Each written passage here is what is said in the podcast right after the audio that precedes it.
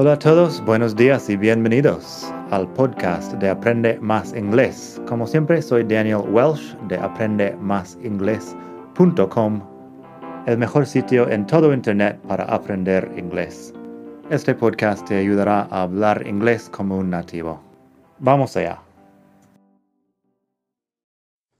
Hola a todos, buenos días. Bienvenidos otra vez al podcast de Aprende Más Inglés. Hoy vamos a hablar de dos phrasal verbs muy importantes, muy comunes, y la diferencia que tienen. Hablo de los phrasal verbs get up y wake up. ¿Sabes cuál es la diferencia? Vamos a descubrirlo ahora. Primero, get up es levantarse. Wake up es despertarse. Son muy diferentes. Wake up siendo despertarse, puedes despertarte y quedarte dos horas más en la cama sin levantarte. Get up es salir de la cama. Wake up es simplemente abrir los ojos, dejar de estar dormido y nada más. Entonces, get up, levantarse, wake up, despertarse. Un par de ejemplos que lo aclaran. I woke up because there was a loud noise in the street. I woke up because there was a loud noise in the street. Me desperté porque hubo un ruido, uh, un ruido, ruido fuerte en la calle. Luego tenemos, I got up and looked out the window. I got up and looked out the window. Me levanté y miré por la ventana. Así que es sencilla la diferencia. Luego debería mencionar que las conjugaciones son irregulares para los dos verbos.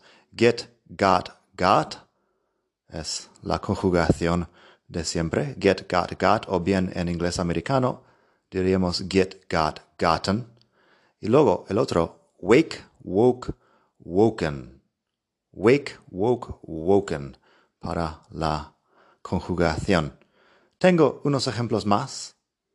Por ejemplo, I've gotten up before six every day this week. Me he levantado antes de las seis todos los días de esta semana. Un ejemplo de presente perfecto. I've gotten up before six every day this week. Luego tenemos, she sometimes wakes up in the middle of the night to have a glass of water.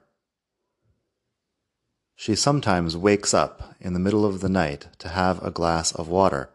A veces ella se despierta a mitad de la noche para tomar un vaso de agua.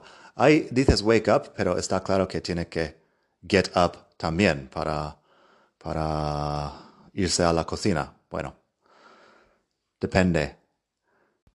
Si tiene un vaso de agua al lado de la cama, no tiene que levantarse. Así que depende. Luego tenemos una pregunta y una respuesta. What time do you usually get up on weekends? ¿A qué hora te levantas normalmente los fines de semana? What time do you usually get up on weekends? Y la respuesta, I get up around eight or nine. Not too early, not too late. Me levanto sobre las ocho o las nueve, no muy temprano, no muy tarde. I get up around eight or nine. Not too early, not too late. Tengo un par de cosas más que debería mencionar. Si algo o alguien te despierta, puedes usar wake up como verbo transitivo, con la persona que se despierta como complemento. His alarm woke him up at seven o'clock. Fíjate que eso es diferente a he woke up. His alarm woke him up. Su alarma le despertó o lo despertó a él a las siete de la mañana. His alarm woke him up at seven o'clock. Luego, si una persona te despierta, también lo puedes decir. I'll wake you up an hour before we need to leave. Yo te despertaré una hora antes de que tengamos que salir. I'll wake you up an hour before we need to leave. Puedes levantarte también si estás sentado y usas el phrasal verb get up para hablar de ello. He got up off the sofa and went to the kitchen. Se levantó del sofá y se fue a la cocina. He got up off the sofa and went to the kitchen. Y también, she got up from her seat on the bus to let the old man sit down.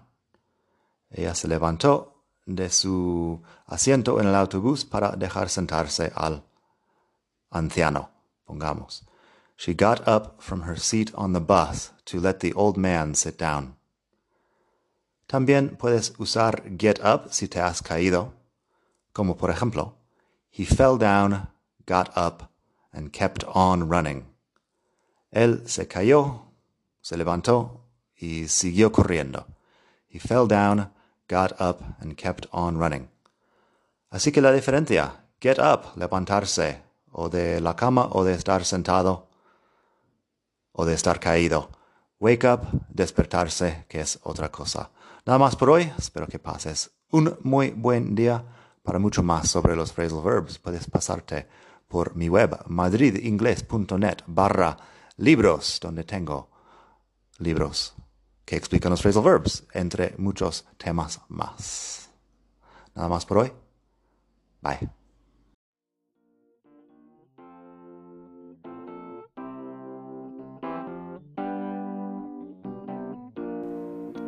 Gracias por escuchar. Como siempre puedes pasar por mi web aprendemasingles.com. Para mucho más tengo vocabulario, expresiones para hablar, phrasal verbs, gramática, pronunciación y mucho más en la web. Nada más por hoy. Espero que pases un muy buen día. Hasta la próxima.